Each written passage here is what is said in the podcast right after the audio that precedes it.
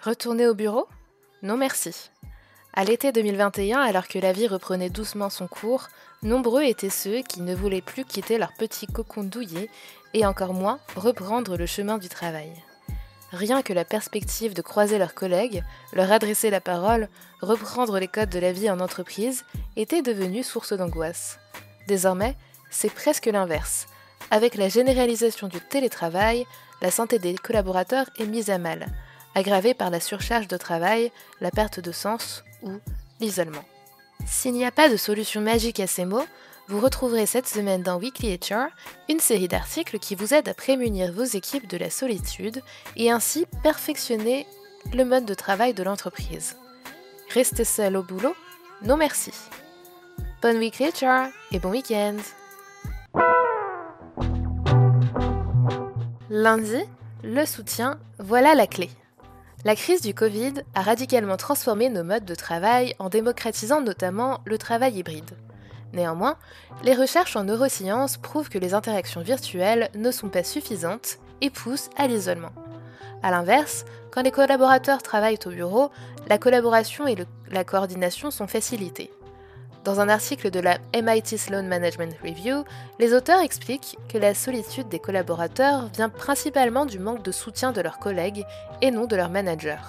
La solution donc Inciter ces derniers à donner davantage d'autonomie à leurs employés et éviter de les micromanager. Mardi, l'autodétermination. Et oui, ça marche. L'engagement a toujours été une préoccupation centrale pour les entreprises. Et quand on pense engagement, on pense incitation ou avantages salariaux. Mais il existe d'autres manières plus efficaces. Pour les chercheurs dédiés à Ryan, pionniers de la théorie de l'autodétermination, les employés sont motivés lorsqu'ils peuvent déterminer eux-mêmes ce sur quoi ils travaillent et comment. Le fait, à l'inverse de les inciter avec des avantages financiers, supprime ce sentiment d'autodétermination et diminue la motivation. Pour TED Ideas, les trois moteurs phares à retenir pour engager ses collaborateurs sont l'autonomie, les compétences et leur interdépendance. Mercredi, au bon endroit, au bon moment. Dans un article dédié à l'expérience employée, Maxime Chevalet, manager chez Akoya, revient sur la gouvernance qui est l'une des cinq dimensions de l'expérience employée sur lesquelles chaque entreprise peut agir afin de renforcer son attractivité et sa rétention. On y apprend notamment que l'expérience employée concerne toutes les entreprises, peu importe leur taille ou leur secteur, et que tous les départements d'une entreprise influencent cette expérience employée. Or, en pratique, les deux tiers des projets ne sont portés que par le service RH.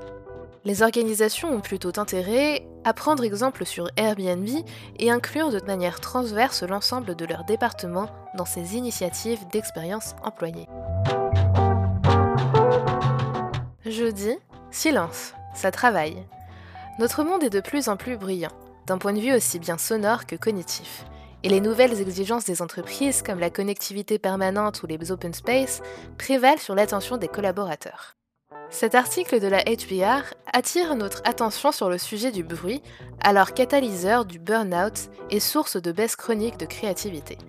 La reconquête du silence est donc cruciale pour le bien-être au travail et celui-ci doit être intégré à des règles et rituels précis au sein des organisations.